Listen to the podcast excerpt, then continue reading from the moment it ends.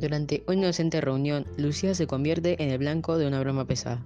Sus amigas la fotografían con el teléfono celular mientras ella se cambia de ropa y alguien presiona la tecla enviar. La imagen se viraliza rápidamente y el escándalo explotó en toda la escuela.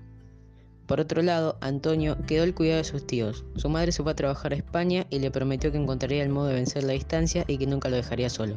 Sin embargo, Antonio debe soportar la violencia de su tío y la pasividad de su tía. Lucía y Antonio tienen una cosa en común, la soledad.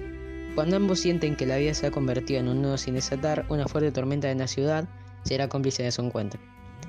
Es un libro con una historia interesante de principio a fin. Es una novela que aborda temas muy importantes como son el bullying, maltrato y la violencia doméstica. Subir una foto sin permiso de una persona que sale en ella es ilegal. Puede hacer mucho daño. Y vivir con una familia donde hay violencia en todos sus aspectos es una situación traumática. Más aún cuando se trata de adolescentes. La historia concluye con un buen final, dejando una sensación de saber más de los personajes.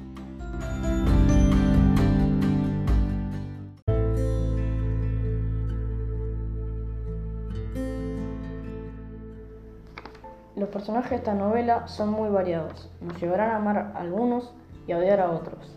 Llegan de tal manera al lector que por momentos dan ganas de meterse en la historia y preguntarles, ¿por qué lo hiciste? o ¿por qué no reaccionas?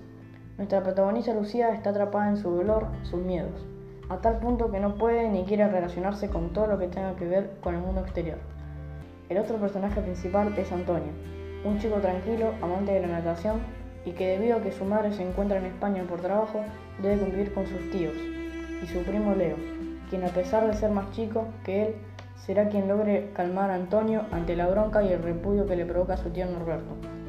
Un escritor frustrado que descarga su furia con Beatriz, su mujer, quien mantiene una actitud pasiva y por demás tolerante, con su marido, quien no deja de despreciarla y, maltratarla.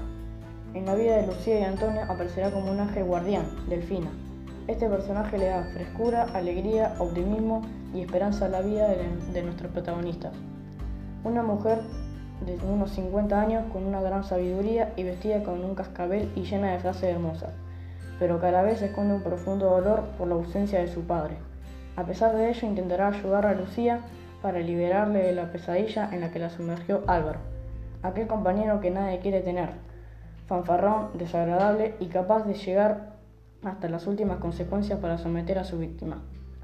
Esta historia me atrapó desde su primer momento, sus personajes me llevaron de alegría al llanto, de la impotencia a la esperanza y lo más importante, sentí que era una historia real que, lo puede suceder, que le puede suceder a cualquier adolescente.